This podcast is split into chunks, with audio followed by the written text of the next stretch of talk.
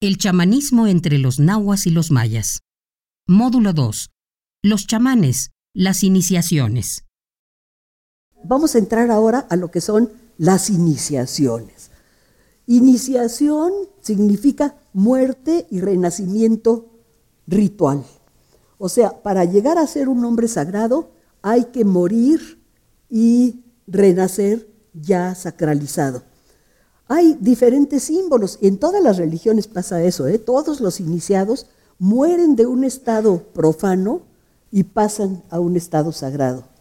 Y hay también iniciaciones en los ciclos de vida, por ejemplo, el bautismo es entrar por medio de ese rito a la comunidad de los hijos del Dios verdadero, etc. Entre los eh, mayas y todos los grupos indígenas, cuando les imponen su nombre y el día, por el día que nacieron y adquieren su compañero animal y todo eso, es cuando entran a la comunidad. Antes de eso, si no pasan por ese rito, son considerados como animales. Ya son iguales que un perrito, cualquier animalito, mientras no pasan el rito. Entonces ya entran a la comunidad humana. Y hay miles de ritos iniciáticos en todas las religiones del mundo. Y obviamente entre los chamanes, pues también. Pero todos ellos, sobre todo los chamanes de hoy, hablan de el don. Se dice, nació con el don, ya con una capacidad para poder hacerse chamán después de una iniciación. Pero lo primero es que tienen que tener el don. Ahora, hay algunas ideas, por ejemplo, entre los nahuas. Las marcas de nacimiento y capacidades antes de nacer. Marcas de nacimiento, los nahuas consideran, por ejemplo, tener dos remolinos, sea en la cabeza o en la espalda. Si un niño nace con eso, ya tiene la capacidad para ser chamán la capacidad. Ya después tiene que recibir otras señales divinas, ¿no? Eh, capacidades antes de nacer. Una señora aseguró que su bebé se salía del vientre materno en las noches, el feto, y se iba por ahí, obviamente, a los otros mundos durante el sueño y volvía a entrar. Entonces les llaman fetos huyones, porque huyen del vientre de la mamá. Otro, entre los mayas sobre todo, es tener los ojos azules, grises o verdes. Yo conocí un chamán muy impresionante en Maní, eh, Yucatán, con los ojos gris claro, pero completamente grises, y era un chamán muy importante. Participamos en una ceremonia en la cual nos dieron a beber balché y todo, organizada por sacerdotes católicos, ¿eh? la ceremonia. Era la ceremonia del, del balché. Y el chamán tenía los ojos gris, claro, claro, claro. Entonces ahí los sacerdotes católicos y nosotros tuvimos que beber balché, pero balché del en serio, que es eh, la bebida ritual alcohólica por excelencia de Yucatán y es muy fuerte. ¿eh? Por eso le dan a uno no una jicarita, sino un traguito en una jicarita que va pasando de boca en boca. Y luego otra es por el signo calendárico, o sea, otra condición para ser nahual. Esta es una cita de Torquemada. Dice, el que nacía en el signo 18 Ejecatl, decían que era mal afortunado o nigromántico, o sea, adivino, y hechicero. Sabía maleficios y se transformaba en animales. También en determinado signo, igual entre los mayas algún signo calendárico algún día daba las posibilidades de ser chamán. ¿Cuáles son los ritos iniciáticos? Algunos no nacen con ninguna marca, ¿eh? sin embargo reciben el aviso de la elección en algún sueño. Sueñan, por ejemplo, que bajan al inframundo o que se meten dentro de una cueva que simboliza el inframundo y ahí encuentran por ejemplo, a todos los demás chamanes de la comunidad. Encuentran, bueno, los espíritus, los pichanes o chulelov de todos los chamanes de la comunidad y con ellos platica y ellos le enseñan cómo usar los instrumentos, cómo manejar las hierbas, etc. Los que aprenden a ejercitar el sueño lúcido. Los chamanes de Tzotziles Tienen un primer sueño donde se les aparece un personaje y les dice que tienen que ser chamanes, que tienen que ser curanderos. Entonces, ese personaje igual le presenta a otros que andan por ahí, o le enseña algunas hierbas, o le enseña algunos instrumentos de adivinación, pero luego él tiene que soñar seis, siete, ocho veces el mismo sueño. Entonces ustedes me dirán, bueno, ¿y cómo le hace? Ya soñó una vez, pero ¿cómo le hace para volver a soñar lo mismo? Pues está practicando el sueño lúcido. O sea, ya se condiciona al dormir, practica, tengo que soñar esto y lo sueña. Si no lo sueña, es que ya no va a poder ser chamán. Pero si tiene muchos sueños repetidos, entonces ya va a poder ser chamán. Ser devorado por una boa. Ese es un rito que fue importante en la época prehispánica maya, que todavía practican algunos grupos mayas de hoy y al parecer algunos grupos nahuas. Y la llamada muerte iniciática. Les pongo dos ejemplos nada más que dicen de los nahuas. Dicen, una niña murió, o sea, una niña de 8 o 9 años, a veces se inician a esa edad, ¿eh? y estuvo tres días abajo del agua. Allí vio a sus parientes que le dieron la gracia de curar y le entregaron los instrumentos para curar y adivinar. Ya que pasó eso, resucitó. Es una forma de morir y renacer. Y otro dice, le dice a uno de los frailes, que conoció a 20 curanderos que habían muerto y en la otra vida habían recibido el arte de curar y los instrumentos. ¿Cuáles eran los instrumentos que les dieron los otros? Dice textualmente, a unos las ventosas, a otros la lanceta, a otros las hierbas, el peyote, el ololiuki, el estafiate y otras hierbas. Es posible, de esto no, no he encontrado datos escritos, pero en estas pinturas de los vasos mayas del periodo clásico se ven eh, muchos ritos chamánicos, diferentes cosas, diferentes formas, y en el chamanismo de todo el mundo hay prácticas que consisten en que el iniciando se descuartiza a sí mismo, se autodecapita. En otros pueblos, por ejemplo, en Perú, en los tapices de los peruanos, también hay chamanes que andan volando y decapitándose. Se matan a sí mismos, se descuartizan y después se vuelven a integrar todos los fragmentos para que ya aparezca el chamán. Entonces es posible que entre los mayas también haya habido ese ritual de descuartizamiento, porque algunos investigadores ven un esqueleto y dicen es el dios de la muerte y ya pero los esqueletos pueden simbolizar también otras cosas. Entonces, este está en un contexto chamánico. Que los mayas practicaron el descuartizamiento es posible. Ahora, ser tragado por una boa.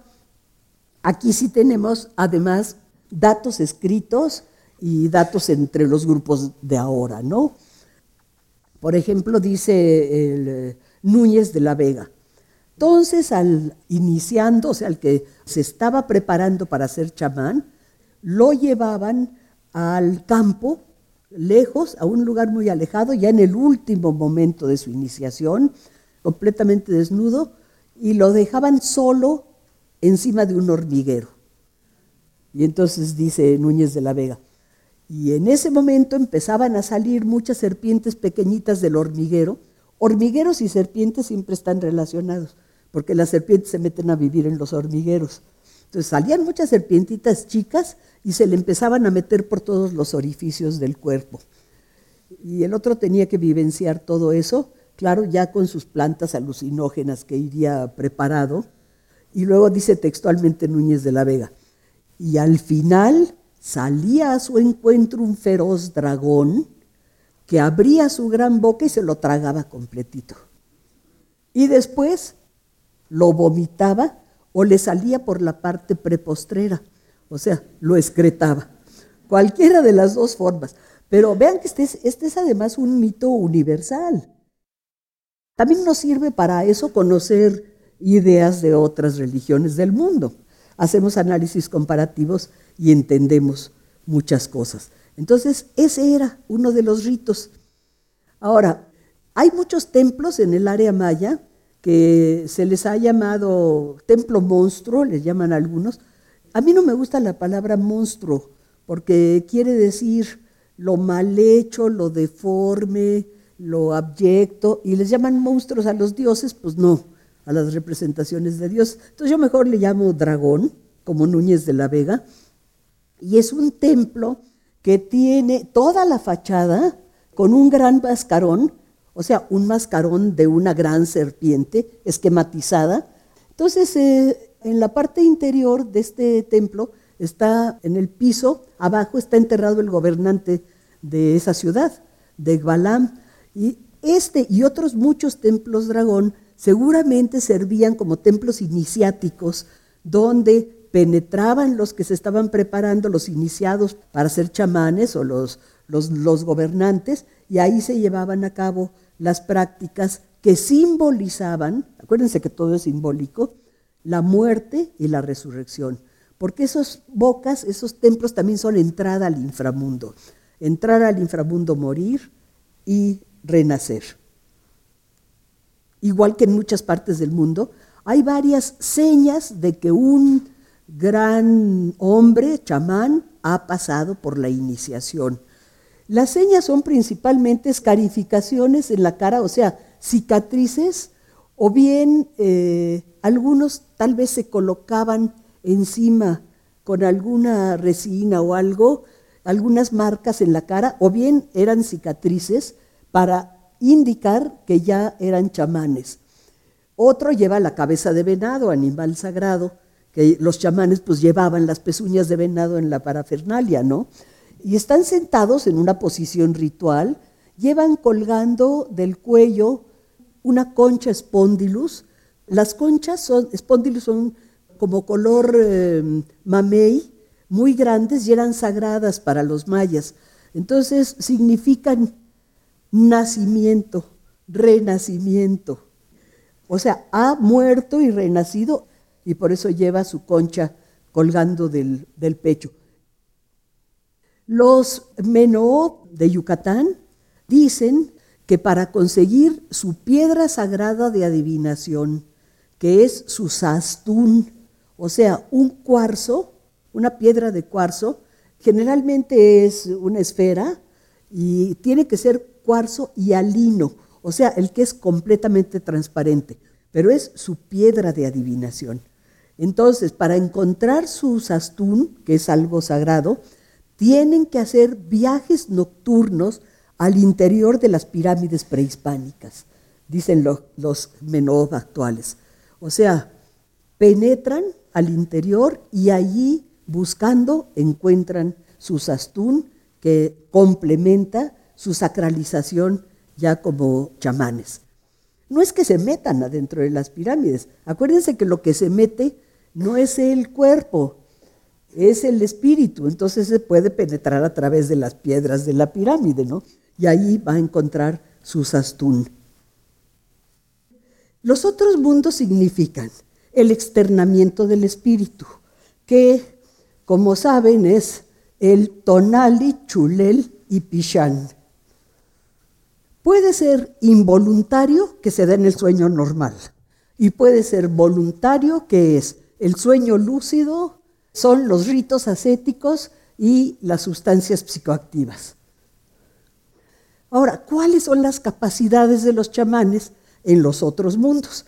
Ya se iniciaron, ya pasaron todo el largo periodo, ya los tragó la boa, etcétera, etcétera, y ellos ya, cuando renacen, tienen estas capacidades. O sea, durante el, el que se llama viaje chamánico, que son los viajes en los otros mundos, ellos y otros tiempos, ahorita les voy a explicar lo del tiempo, el espíritu, el alma del chamán, a veces le digo alma, no, materia sutil, chulelo, pichán, ya saben lo que es, ¿no? La, la parte espiritual. El alma del chamán puede ver todo lo que los demás no ven, lo cual es sinónimo de conocer. Ver equivale a lo que en griego es theorein, que significa ver, pero de ahí viene teoría, o sea, es conocimiento. Ver es conocer. Entonces, dado que conoce, porque tiene una vista mucho más aguda y penetrante que todos los demás, él puede hallar objetos y personas perdidos y puede encontrar también a los ladrones. A veces van a consultar al chamán porque les robaron una gallina, por ejemplo, entre los chamanes de hoy. Entonces ya el chamán que ve, que conoce, que anda en los otros mundos, le puede decir, pues fue la vecina de allá y ahí tiene la gallina, encuentran el objeto perdido y al que le robó el objeto, a los ladrones. Puede subir al cielo, bajar al inframundo, recorrer largas distancias en unos cuantos segundos. O sea, un chamán puede estar aquí y en Oaxaca al mismo tiempo, en unos segundos ya está allá, se ubica en la simultaneidad de los tiempos, se puede comunicar con los dioses, porque los dioses son concebidos también como espíritus, como inmateriales, y andan por esas regiones a las que el chamán anda entrando. Entonces se comunica con los dioses, también con los muertos, porque los espíritus de los muertos cuando ya han dejado el cuerpo, no es que se vayan a un lugar especial, sí se van, pero pueden ir y regresar. Desde la época prehispánica se creía que de repente en alguna festividad muy importante se hacía presente el espíritu del abuelo que se había muerto, por ejemplo. Entonces lo recibían presente y allí aparecen relieves donde está el personaje muerto con el personaje vivo. Por ejemplo, el abuelo con el nuevo gobernante que está tomando posesión del poder, lo representan ahí, no como un recuerdo, no, sino que en ese momento llega el espíritu del antepasado y está acompañando a su descendiente. También con los espíritus de otros hombres vivos se puede encontrar con otros que anden por allí y también se encuentran con sus propios alter ego animales. La gente común y corriente no sabe quién es su alter ego animal, o sea, su otro yo animal, pero los chamanes sí saben quiénes son y ellos tienen hasta 13. Entonces puede encontrarse con alguno de ellos. También puede curar a distancia a través de, una prenda, de algo que usó, un sombrero, una camisa, lo que sea que haya usado la persona y que no se haya lavado, que conserve el kinam, o sea, el calor del enfermo. Todas esas capacidades se desarrollan y ejercitan en los otros mundos. Ahora, dicho en nuestros conceptos, los otros mundos son espacios de la conciencia expandida o estados no ordinarios de conciencia o estados alterados de conciencia que se salen del estado normal cotidiano y que se logran, como les expliqué en la clase pasada, con los sueños y con prácticas, con prácticas ascéticas y con la ingestión de sustancias psicoactivas.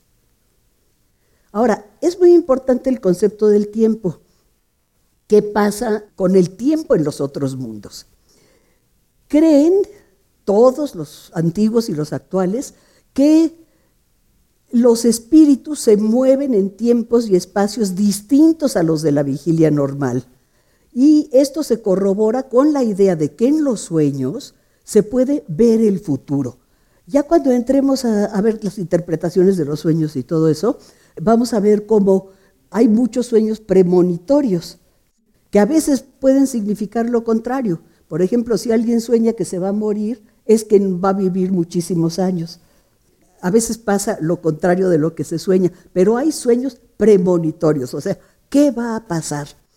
Eso no significa que el chamán viaje al futuro, sino que el futuro está existiendo en ese momento al mismo tiempo que el presente lo que se sueña o lo que se ve en un estado de éxtasis es lo que está ocurriendo en ese momento. En el momento en que el alma, el espíritu, el pichán se sale y empieza a vivir todas esas aventuras, eso está pasando en ese momento. Y por eso justamente se puede pronosticar el futuro. O sea, si, si el chamán está viviendo la temporalidad concentrada en un presente absoluto, pues puede saber cuál va a ser el futuro de una persona. Del mismo modo, los sueños en los que se dan imágenes del pasado, que son muy frecuentes. Todos ustedes han soñado cosas de su pasado. No significan que el, espíritu regrese a un pasado que se quedó allá atrás. Eso no existe, sino que el pasado está en ese momento, está presente, no como un recuerdo, sino ocurriendo exactamente en el momento del sueño. De tal modo que el sueño y el estado de éxtasis es una realidad siempre actual. Recuerden que les dije que muchas personas que han eh, narrado sus experiencias eh, extáticas, personas no chamanes, sino otros que han narrado sus experiencias con plantas alucinógenas y con cosas así, han perdido la noción del tiempo completamente. En la psicología se dice que todo lo del pasado está concentrado en el inconsciente, o sea, una parte que tenemos que no es consciente, el ello le llama Freud, y que todo lo del pasado está ahí y en los sueños surgen esas cosas que no están en la conciencia común, aparecen esas cosas. Eso lo interpreta la psicología. Los chamanes dicen que es que eso está pasando en ese momento. O sea, no es recuerdo. En esos otros mundos en los que confluyen pasado y futuro en un absoluto presente, se mueven las almas de los hombres cuando se separan del cuerpo en el sueño y el éxtasis. Muchos enanos tenían cualidades mágicas, se pensaba que la anormalidad era una cualidad mágica y entonces había muchos enanos chamanes, pero no solo había, hay todavía. Yo conocí en, en Tepoztlán un, un chamán muy poderoso que se llamaba Chanito y era un enanito, pero de apenas un metro, cinco centímetros, algo así, pero no tenía todas las deformidades de los enanos, sino que era como un hombrecito chiquito perfectamente este, formado, ¿no? Era el chanito famoso, muy importante chamán. El otro yo animal es un ser animal en el que se proyecta una parte del espíritu de cada ser humano. Las gentes insignificantes pueden tener como alter ego, como guay, una rata, un conejo, un pisote, pero los chamanes tienen un jaguar, una mariposa nocturna, porque es nocturna y es un animal poderosísimo, o bien eh, un puma, animales así fuertes y poderosos. Todo mundo tiene su alter ego animal que sigue el destino de la vida del chamán o de la persona, de cualquier persona, y muere con él. Todos los chamanes del periodo clásico maya usaban capas y una especie de bufandas. Los códices, todos los ritos que practicaban los seres humanos aparecen ejecutados por los dioses como una especie de ejemplos o de prototipos de los ritos que deben hacer los humanos. Todo esto es corroborado por datos que tenemos en las fuentes escritas. Hay un texto que dice, daba el indio las cuatro vueltas y veía que por la boca le salía el tigre, león o el animal en que quería volverse, y su cuerpo quedaba como soñando y sin sentidos. Y Núñez de la Vega dice que esos indios aluden al nahual que se llama Pochlón. Pochlón quiere decir en las lenguas de Chiapas el mal, lo malo, la enfermedad. Se, se llama Pochlón, el cual es entre los indios muy temido. Y por declaración y confesión de muchos reos reconciliados, o sea, reos reconciliados, el que se ha arrepentido de su religión y ya se hizo católico, ¿no? Dice, nos ha constado que es el demonio que como pelota o bola de fuego anda por el aire en figura de estrella con cauda a modo de cometa. Y los mayas actuales, los, los tojolabales y otros grupos, hablan de los chamanes rayo. Hay rayo rojo y rayo verde. Dicen que el verde es más peligroso. Y los chamanes que son bolas de fuego. También los nahuas de varios poblados aquí en el altiplano dicen que los chamanes se pueden convertir en eso, los más poderosos, ¿no? Bolas de fuego, rayos, los cometas son chamanes transfigurados, etcétera.